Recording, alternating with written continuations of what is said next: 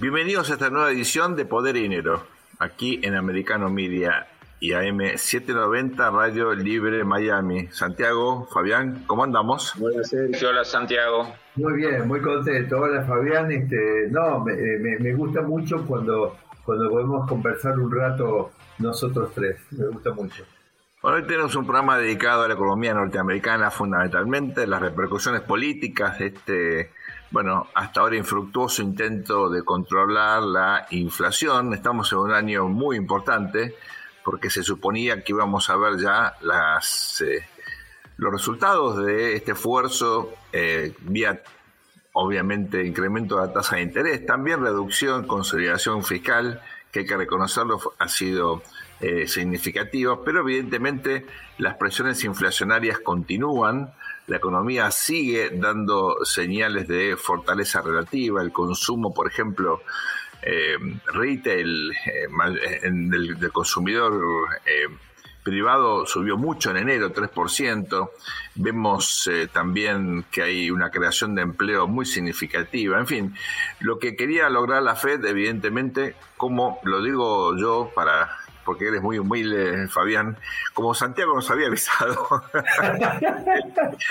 la verdad que el esfuerzo de la Fed quedó a mitad de camino y la gran pregunta es si esto va a implicar una revisión de esta idea de bajar el ritmo de incremento de la tasa de interés. Hay bancos ya como Goldman Sachs que están mirando tres aumentos este año de la tasa. En fin, estamos ante un nuevo escenario. Por eso me parece que vale la pena analizar a fondo eh, qué está ocurriendo en la economía. Santiago, primera pregunta. ¿Se apresuró la Fed a incrementar solamente 25 puntos básicos eh, la tasa, no debería haber tenido una postura más prudente, en todo caso ir por un 50 y, bajar más adelante? Bueno, hay, hay varias cosas que nos deja, digamos, para reflexionar esto, que me parece que lo tenemos que hacer juntos, porque yo creo que acá definitivamente digamos, es decir, donde me, yo reconozco, digamos, que, me, que, han llegado más allá de lo que yo esperaba y que recién, podemos decir, me, si de alguna medida tomo conciencia de los últimos 30 días, es que eh, no solamente que la Fed eh, demostró, y es el actual board de la Fed, Fed demostró un par de años atrás, un sorprendentemente grave error técnico de diagnóstico, que por suerte aquí en Poder de Dinero con ustedes dos lo hemos señalado desde el comienzo de este ciclo, de, subestimar el problema de la inflación en su momento y decir, bueno, acá no hay problema de inflación, y después se encuentran con el problema.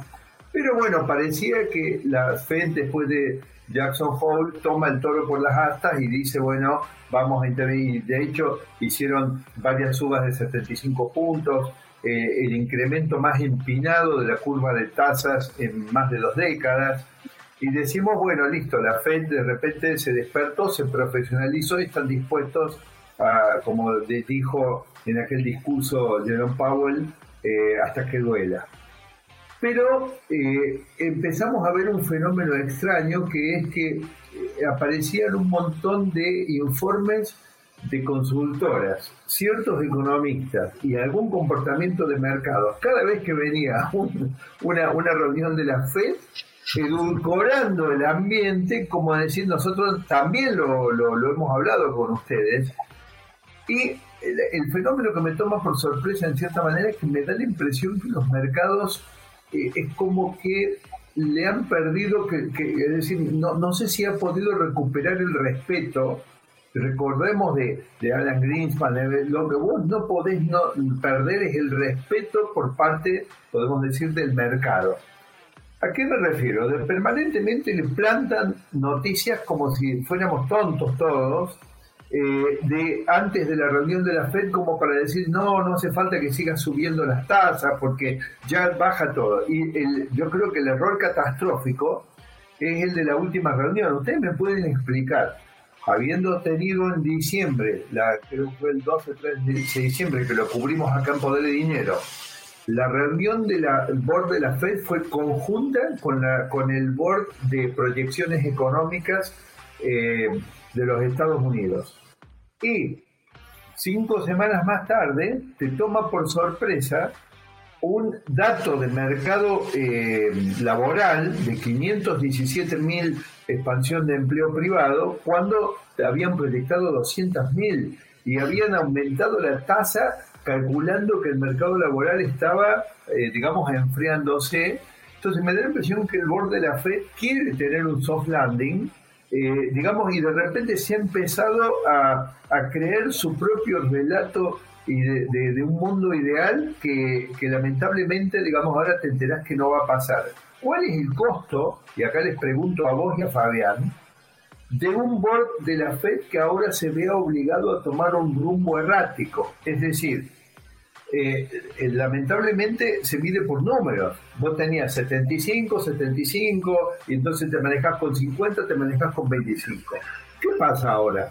o convivís con más inflación durante más tiempo o tenés que recuperar, digamos, un, ritmo más alto de subir la tasa. Olvídense ahora del tope del 5% como tasa de política monetaria. O sea, acá vamos más allá. Entonces, en un intento de un soft landing que no estaba, me parece que van a terminar con un aterrizaje bastante más traumático. No sé, Fabián, si no terminan metiendo el tren de aterrizaje dentro de la cabina, ¿no es cierto? Porque la verdad tengo que comparar a los éxitos de la NASA, pero al revés lo que ha hecho la FED en las últimas reuniones. Es decir, la NASA en su momento de esplendor armó el programa Apolo, entonces dijo antes del fin, dijo Kennedy, antes del fin de la década vamos a poner hombre en la luna y traerlo a salvo de regreso, lo cumplieron. Bueno, ¿qué hizo la FED?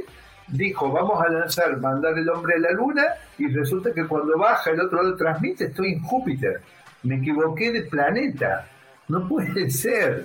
La, la FED... Me hacía acordar, Santiago, lo que decís vos, la famosa frase de Paul Bernanke, cuando era presidente de la FED, que decía que la mayor parte de las cosas que él había logrado hacer era con el manejo de expectativas, claro. no con decisiones, ¿no? que las decisiones siempre tienen que eh, estar y acompañar y, ser acertadas. Yo la duda que tengo, que lo planteamos varias veces, que a lo mejor es una injusticia, una exageración, es hasta qué punto la grieta, la brecha, la polarización de la política americana y la afinidad del Partido Demócrata con, el mundo financiero, ¿no? Eh, que es mucho más fuerte que, del sector republicano, especialmente de Trump, que no Wall Street no lo quiere mucho, ¿no? Lo considera demasiado economía real. ¿Hasta qué punto esa grieta está llevando a que, no digo toda la Fed, porque como bien explica siempre Sergio, eh, eh, no, la Fed tiene diversas cabezas en diversos estados americanos y ahí se, se van combinando decisiones, pero que en algún punto importante de esa estructura, eh, el año pasado se manejaron las tasas para que no hubiera malas noticias antes de las elecciones. por supuesto, yo creo, Fabián, que pensaron más... Creo que se mortal a la credibilidad de este board. creo que pensaron más en servir la mesa para una eh, llegada, digamos, eh, del Partido Demócrata a las elecciones en una mejor condición que en realmente controlar la inflación. Y me parece que ahora se han quedado a mitad de camino y no saben para dónde ir. Lo que no me queda claro a mí es si vos, vos te parece, Fabián, que sería muy arriesgado calificarlo o preguntarte si Sergio Bennett puede ser definido como un WOC financiero? ¿Cómo, cómo ves vos? Vería, rasgos humanos en algunos WOC financieros, pero no compartiría sus opiniones. No, este, no, lo que es cierto que yo eh, honestamente eh, sigo, trato de seguir lo que pasa en los mercados y en algún momento, no digo que me ilusioné, pero dije, bueno, si gente con tanta reputación ve un descenso en las presiones inflacionarias, ojalá tengan razón. Esa fue mi postura. Eh, la realidad fue para el otro lado. Yo tengo una reflexión que tal vez, no sé si sintetiza lo que estamos discutiendo, pero de alguna manera eh, le da un marco político interesante y es que eh, los gobiernos populistas siempre priorizan el corto plazo. Eh, y no tienen eh, una, un horizonte temporal de mediano y largo plazo. Mi impresión es que en esta oportunidad las ganas de que la economía, el deseo de que la economía efectivamente se encamine predominó eh, y con un realmente un puñado de indicadores que de ninguna manera permitían tener un diagnóstico profundo, sistemático de lo que estaba pasando, se influyó en una decisión que fue apresurada y como decía Fabián, tiene costos reputacionales significativos porque si ahora hay que volver a eh, bueno, ponerse firme y, así, y seguir subiendo la tasa, la gran pregunta es va a ser la credibilidad de, este, de esta decisión. Y ustedes saben, la confianza se rompe en un segundo y se recupera en mucho tiempo, ¿no? Y este es el gran riesgo en una institución vital ¿eh? para la estabilidad económica de Estados Unidos y del mundo. Como Sergio, para evitar eso, quizá intenten no subir a 50 de nuevo, pero hacerte muchas más subas de 25. Es lógico. te lleva ya al final de los tiempos. No, nos quedamos sin tiempo en este bloque. Vamos a una muy breve pausa, volvemos con más poder y dinero. No se vayan. Bienvenidos a este nuevo bloque de Poder y Dinero. Aquí en Americano Media M790 Radio Libre en Miami. Estamos con Santiago y con Fabián analizando la situación actual en la economía norteamericana a partir de esta evidencia empírica real de que lamentablemente la desaceleración de la inflación era algo intangible, era un deseo, no una realidad. Eh, fue un error probablemente por parte de la Reserva Federal haber bajado el ritmo de incremento de la tasa de interés. Ahora estamos ante una disyuntiva. ¿eh? ¿Qué va a hacer la autoridad monetaria? ¿Cómo va a reaccionar la economía real? Y aquí, Santiago, hay una cuestión conceptual, pero muy importante para la vida cotidiana de todos los ciudadanos norteamericanos, de todos los agentes económicos, y es la siguiente. ¿Cuánto tarda una medida de política monetaria en sentirse en la economía real? ¿Cómo se dan estos mecanismos de transmisión en el juego de la expectativa, las decisiones de los agentes económicos uno puede en pocos meses evaluar si está funcionando o no un incremento, por ejemplo, en la tasa de interés o una disminución de la tasa de interés cuando hay una recesión? Mira, Sergio, eh, hay bastante, eh, bastante escrito sobre el tema ese, ¿no? Del, retraso en el impacto de las políticas monetarias en general, si vos lees, vas a encontrar un cierto consenso en que son plazos del orden de los 6 a los 12 meses. Pero también, digamos, eh, un análisis muy que relativiza mucho la validez de esto como, digamos, una predicción asertiva, porque depende de los sectores, depende del momento en el que se aplican las medidas en relación a los ciclos porque los sectores, estuviéramos hablando de alimentos frescos, bueno, tienen ciclos de estacionalidades.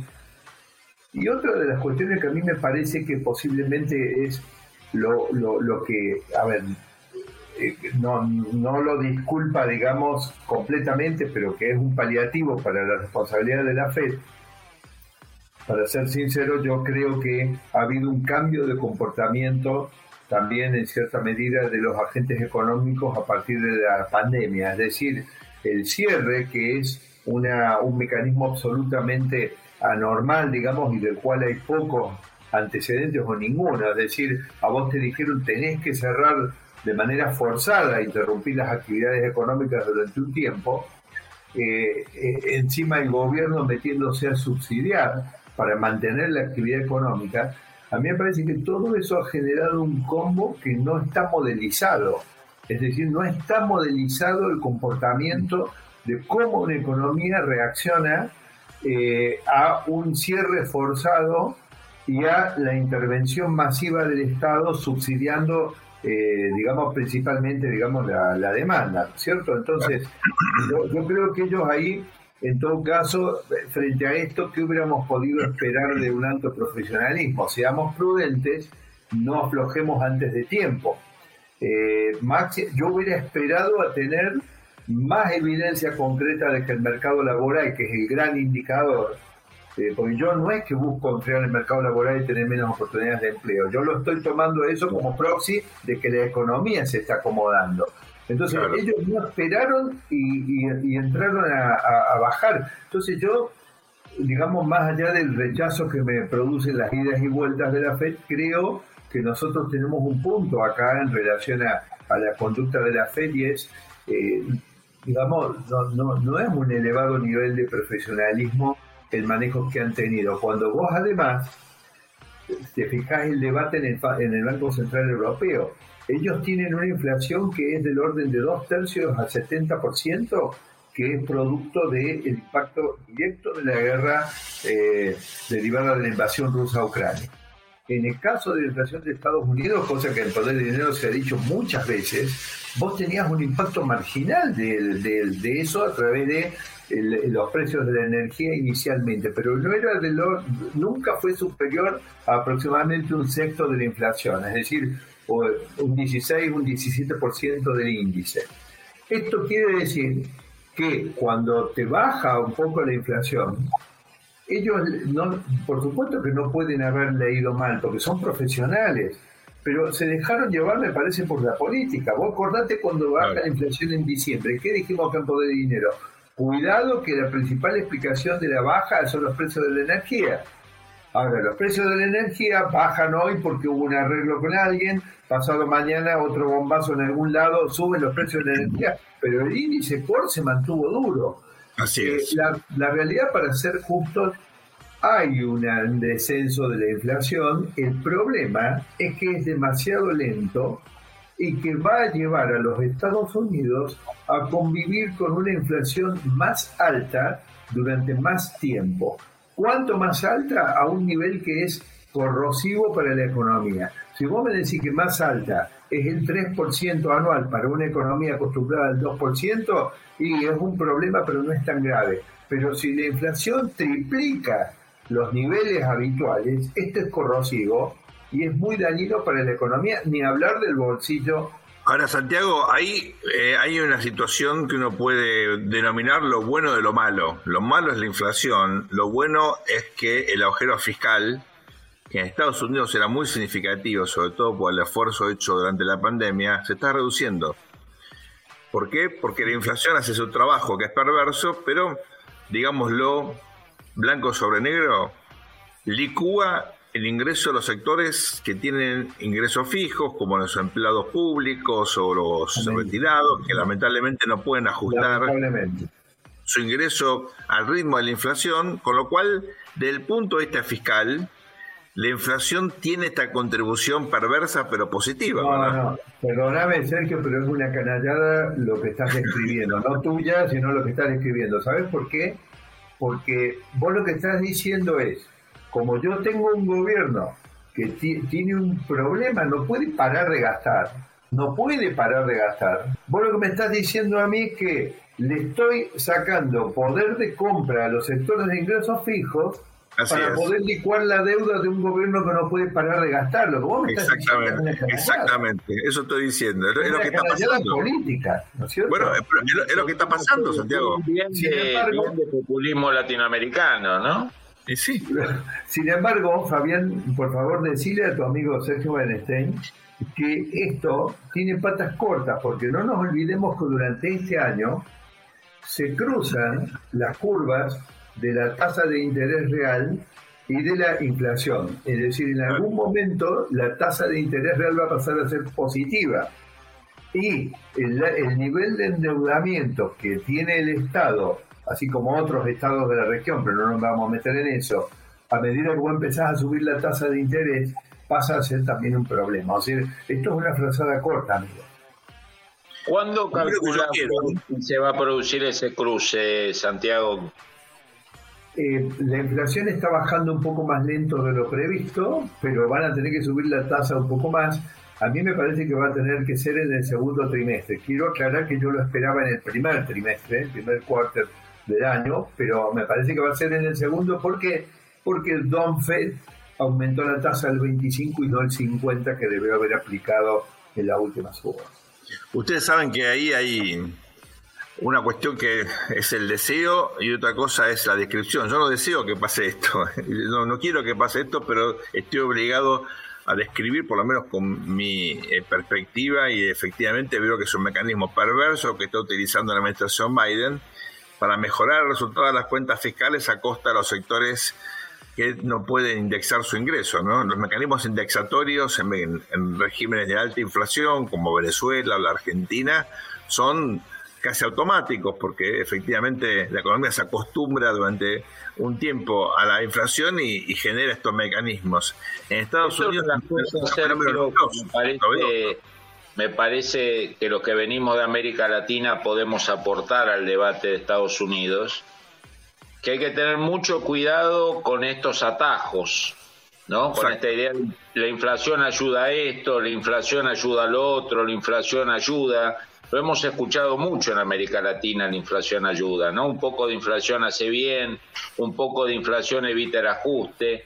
Esa palabra un poco no era usual en países europeos, en Estados Unidos.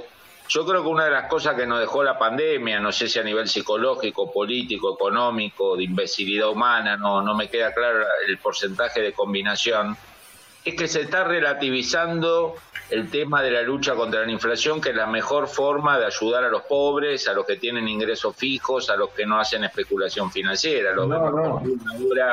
atacando al Banco Central. Es como que es algo que se está difundiendo en el mundo. No, no, no. Eh, usemos, los atajos que tan malos no son. Me parece sumamente peligroso para la salud económica de Estados Unidos. No, no, Fabián, y lo, que nosotros tenemos que dejar claro, eh, siempre me parece que es nuestra responsabilidad, como dijiste, nos toca aportar, porque tenemos mucha más experiencia que los Estados Unidos en este flagelo, es que si hay algo que debe ser la inflación es fabricar más pobres. La inflación fabrica pobres. Eh, no hay que tener la menor duda de esto. Y esto de un poco de inflación es lo mismo que crear un cachorro de un animal salvaje muy poderoso, un tigre, un cachorro de tigre o de león. Cuando es chiquito parece un gatito, son encantadores. Un día creció y se puso loco y te mató. Esta es la inflación. Vamos a una muy breve pausa, no se vayan, enseguida regresamos aquí con más poder y dinero. Bienvenidos a este tercer bloque de Poder y Dinero, aquí en Americano Media, AM790 Radio Libre Miami. Venimos charlando sobre las cuestiones económicas, sobre la inflación, eh, sobre las perspectivas que tenemos en un año que, bueno, se presenta lleno de obstáculos, de dificultades, pero yo quiero, aunque sea, eh, poner un instante el foco en otra cuestión que me parece muy relevante, muy riesgosa y que creo yo merece un debate específico. Habrá notado Santiago, eh, Fabián, que eh, hace unas semanas hemos sido eh, víctimas y protagonistas al mismo tiempo, testigos de un hecho sin precedentes, que fue un accidente de un tren en el estado de Ohio, donde se transportaban eh, químicos de alto eh, contenido tóxico. Esto obviamente, eh, creo yo, no fue tratado con la objetividad, con la parsimonia que merecía este evento. ha generado alguna discusión en ámbitos más bien técnicos pero pone una vez más de manifiesto los riesgos que eh, implica este movimiento de eh, elementos tóxicos y fundamentalmente eh, cuál debe ser la política de seguridad industrial frente a esto.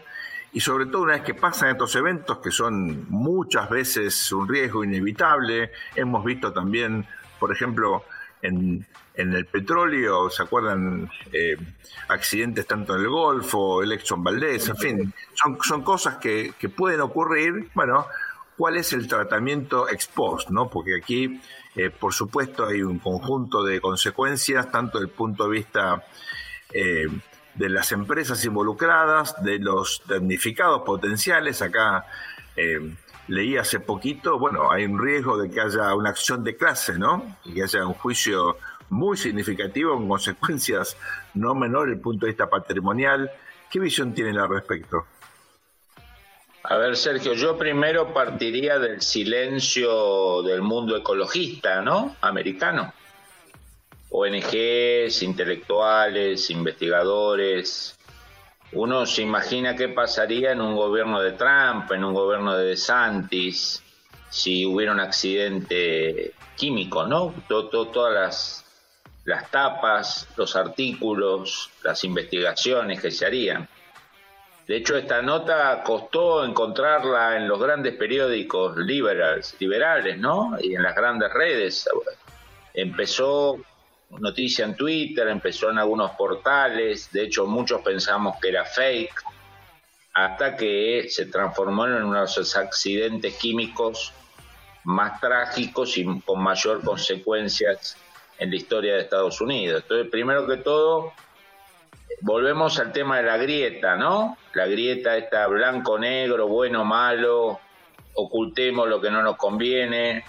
Me parece que el ecologismo americano, gran medida concentrado en el sector demócrata, en las, posturas más de izquierda del demócrata, me parece que tienen mucha tarea ecológica por, por hacer. Segundo punto, una de, una de las deudas pendientes de la economía americana es que su, es su infraestructura.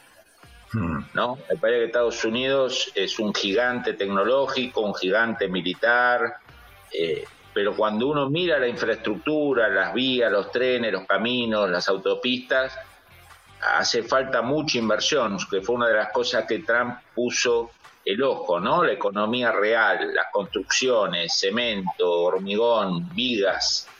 Obviamente no es lo favorito de Wall Street, digamos, Wall Street le gusta más las cosas que no se pueden tocar, digamos, ¿no? Excepto al final cuando se cobran los billetes, pero digo, lo virtual. No se pueden tocar, pero se pueden contar, Fabián. Se puede contar. Y tercer punto me parece muy importante, que este accidente se dio de manera eh, simultánea con una avalancha de derribos de objetos voladores no identificados por parte de la Fuerza Aérea de Estados Unidos. Eh, que me parece que le podemos dedicar todo un programa. Primero que todo, eh, una sucesión que si uno se guiaba por la información estábamos frente a B invasión extraterrestre, digamos, ¿no? Estábamos en el preludio de una invasión marciana. El segundo elemento que llamaba la atención es que estos ovnis super tecnológicos que se trasladan al espacio, la Fuerza Aérea Americana los derribaba sin mayor problema. Usualmente todos los que hemos seguido el tema ovni a lo largo de la historia, cada vez que se acerca un avión desaparecían, iban a la velocidad de la luz, se escondían en el agua, se iban al espacio. A esto lo volteaban como pato bobo que iban por el aire. Y tercero, el, anuncian lo derribo, pero no encuentran restos. No hay, no hay, no hay restos, ¿no? Entonces, eh, digo, no asumo que nadie pensó un plan de encubrimiento de, esto, digo, pero me parece que el gobierno americano tiene que poner, eh, digamos, aclarar todo esto que pasó esta semana, porque el presidente Biden dio una conferencia que no me pareció muy clara, ¿no? Eh, digo, y mucha gente, quizás mal pensada o, parte de esta grieta de que estamos hablando, dice, bueno, armaron todo este circo para tapar lo de Ohio. Digo, me parece que en una democracia, los medios de prensa, los gobiernos, tienen que ser mucho más explícitos y mucho más claros para abordar el tema del desastre ecológico, mostrarlo en la magnitud para que además la gente tome sus recaudos y sancionar a los culpables. Y el segundo tema, ¿qué pasó de que pasamos de una invasión extraterrestre casi a un silencio y una conferencia de prensa donde no se dijo más cosas? Digo, me parece que una democracia sana como la de Estados Unidos necesita más explicación, más docencia. ¿Pudo haber habido, Santiago, sabotaje en este accidente? Bueno, en, el del tren, eh, digamos, yo, ustedes saben que, bueno, nuestro productor, ustedes se fijaron, nuestra audiencia conoce muchas veces, hemos, hemos, hemos señalado que en realidad nosotros parece que somos tres, pero en realidad somos, somos cuatro, ¿no es cierto? Básicamente, cuatro más uno pero cuatro, digamos, en el equipo directo. Eh, el cuarto es nuestro productor. Nuestro productor, en general, digamos, es muy inocente y, digamos, tiende a creer mucho en las casualidades. Yo soy lo opuesto. A, mí me, cuesta convencerme de tantas casualidades. Es verdad que hay un tema de infraestructura en los Estados Unidos que lo hemos comentado hace poco, digamos, yo de hecho en mi reciente recorrido por New York, digamos, sigo viendo lo mismo que, que veo siempre, digamos, en términos de infraestructura, con problemas, pero eh, la verdad tampoco descarrilan los trenes y menos los trenes con químicos todos los días en Estados Unidos.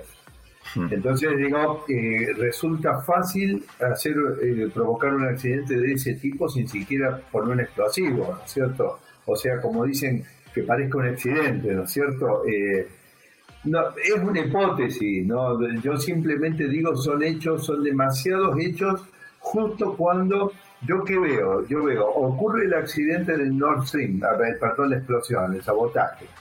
Eh, aparece un Pulitzer publicando una investigación. Pasan tres días, ocurre este accidente. Digo, son como varias cosas, lo pongo, digamos, ustedes saben que después Hollywood nos dará dentro de 20 años algunas películas, digamos, este, sobre el tema, pero lo, lo pongo, eh, encima hubo un incendio de una fábrica de PVC que en realidad como producto del incendio produce el mismo tipo de químico que el derrame. Son demasiados accidentes todos juntos, me llama la atención. Ustedes saben que hasta ahora el foco de la política ambiental en los Estados Unidos por lo menos en las administraciones demócratas, ha sido el cambio climático. Eh, es decir, eh, una cuestión que por supuesto es preocupante, hay evidencia de que estamos eh, ante un, bueno, un cambio no, no menor, por supuesto siempre hay discusiones respecto a la calidad de la información para justificar estas aseveraciones, pero evidentemente estos accidentes ponen de manifiesto que no ha habido una preocupación proporcional a casos que obviamente tienen otra clase de consecuencias, tal vez no es tan global, pero que puntualmente eh, puede generar un daño muy significativo, como puede ocurrir aquí en, el caso de Ohio, eh, donde, por lo que yo he leído, las consecuencias legales pueden ser terribles, ¿verdad? Y acá se junta la cuestión efectivamente era deficiencias en la infraestructura, con una regulación tal vez imperfecta y con un foco, me parece, muy ideológico y muy sesgado a determinadas áreas eh, y no a otras, con una visión más sistémica de los problemas ambientales. Hay que decirlo, un estado que es fundamental. ¿eh? Cuidado que Ohio es un swing state, es cierto, últimamente es un estado rojo, eh, pero durante mucho tiempo era visto como un estado crucial en términos electorales y en esta próxima elección seguramente esta clase de temas van a estar a la orden del día, ¿verdad? Así es, nos quedamos sin tiempo, me parece, ¿no? Así es, vamos a una muy breve pausa ahora y luego regresamos con el último bloque de este programa Poder y Dinero. No se vayan.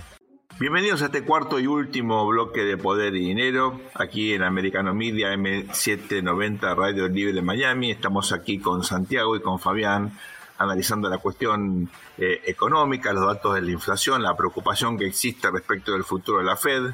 Luego analizamos la cuestión ambiental. Creo que merece una reflexión eh, adicional, si les parece bien este tema, sobre todo los sesgos ¿no? de la política pública y cómo muchas veces la ideología predomina por sobre los riesgos eh, reales y esto tiene consecuencias como la que vimos en este accidente en Ohio con el tren que cargaba material tóxico y que ha generado un impacto muy significativo.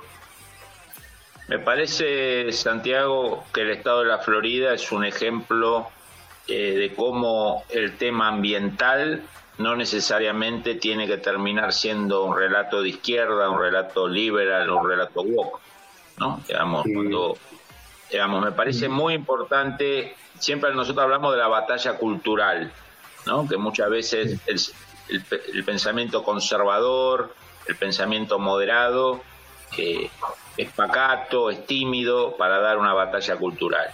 Y uno de los instrumentos, de los arietes que ha usado la izquierda eh, ha sido el tema ecológico, si bien la izquierda en su historia ha sido una catástrofe no ecológica, la Unión Soviética, la China de Mao, Cuba, digamos, o sea, la izquierda si algo no ha sido en su historia, ha sido pluralista con la sexualidad y cuidadosa con la ecología, pero en el siglo XXI nos tenemos que encontrar que las versiones maoístas 2.0, estalinistas 2.0, guevaristas 2.0 nos dan lecciones de diversidad sexual y, y nos dan lecciones de ecología. ¿no? Me parece que tenemos que trabajar mucho en ese, en ese tema de que el medio ambiente no es algo de izquierda, el medio ambiente es necesidad de todos. No, y el medio ambiente tampoco justifica tener eh, un Estado con un gasto público asfixiante, porque vos tomás el, caso del Estado de la Florida, y hace un poquito, digamos, me acuerdo que había acercado una publicación de Wall Street Journal, si no, me, si no me, falla la memoria, que hacía una comparación justamente de estos números en el estado de New York y en el estado de, de Florida. Y lo que vos veías con, digamos, poblaciones prácticamente del orden de los 20 millones de, ciudadanos, este, una cantidad de impuestos que en Florida no hay, eh, un, eh, un, crecimiento, por ejemplo, en materia, vamos a suponer, de real estate, de desarrollo inmobiliario, que triplica, digamos, eh, los indicadores en, en, New York, digamos, que estaría feliz es nuestro amigo y consultor estrella en la materia eh, Barbagalo, y eh, además veías eh, un gasto público por habitante del orden de prácticamente un 40% en la Florida respecto a lo de New York. Entonces vos te planteas, ¿con qué necesidad gastas tanto si en realidad los, resultados en materias de eh, de, cuidado a la salud, que también era otro de los indicadores, es decir, hay una porción del programa de cuidado de la salud que lo paga el Estado y hay otra porción que lo paga el gobierno federal, ¿no es cierto? Bueno, eh, la porción que paga Florida y por supuesto la parte que tiene que gastar el Estado federal también del orden de un tercio en Florida respecto a New York.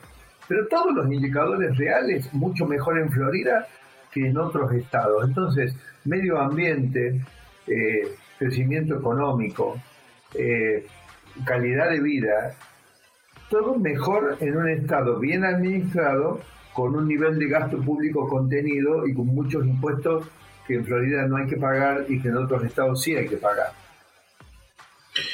Ahí eh, surge otra pregunta, ¿no? Que por supuesto, quienes algunas estudiamos política pública, eh, bueno, sabemos que es una cuestión tradicional y es la, necesidad de regular correctamente, ¿no? Porque en la cuestión ambiental uno obviamente coincide en que alguna regulación es necesaria, pero lo que hemos visto es que la regulación no es ideológicamente neutra. Hay sesgos, hay prioridades, hay conceptos que orientan decisiones de política pública que tienen consecuencias muy significativas en la práctica. Eh, el ejemplo que hemos eh, charlado aquí, que vale la pena retomar, es el de la energía, ¿verdad?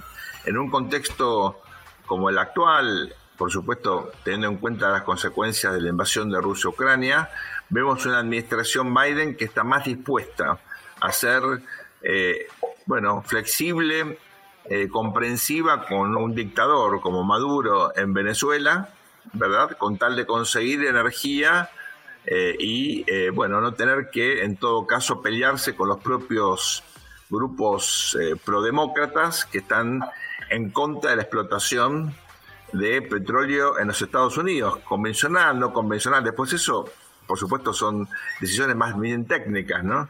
O que se opone a la construcción de un gasoducto, ¿verdad? para transportar... algo, Santiago, con respecto al tema este de los dobles estándares. El Partido Demócrata en las últimas décadas ha tenido una relación simbiótica con Wall Street, ¿no? Y las espirales o casinos financieros que derivaron en el 2008, no, a lo mejor no, no generaron humo, no generaron smog, no contaminaron mares, no mataron peces, pero digamos, hay industrias, entre comillas, que provocan desastres también y que, no han, y, que fueron desreguladas en los noventas y siguieron siendo desreguladas, ¿no? Lo que vos decías de los dobles estándares. A lo mejor regulamos mucho las chimeneas, pero no regulamos los fondos de inversión. Y cuando nos fijamos las consecuencias económicas, políticas, humanas, los daños son sustanciales. más claro el tema de, de los automóviles eléctricos, que los en algunos estados te quieren forzar pronto te van a eh, obligar eh, al, automóvil eléctrico y el automóvil eléctrico ese es un tema que le debemos a nuestra audiencia eh, conseguir a, alguien para poder desarrollar en un programa para digamos este tema de los automóviles eléctricos va a ser un flash ya van a ver ustedes que vamos a pasar a la tecnología de hidrógeno cuando terminemos con los combustibles fósiles pero la contaminación que genera en otros lugares, ¿saben cuánto contamina disponer de esas baterías que están repletos esos automóviles de baterías que después hay que disponer cuando se agotan? Hay también otra polémica que está surgiendo ahora que vamos a analizar más en profundidad aquí en Poder y Dinero, que es la regulación de las criptomonedas.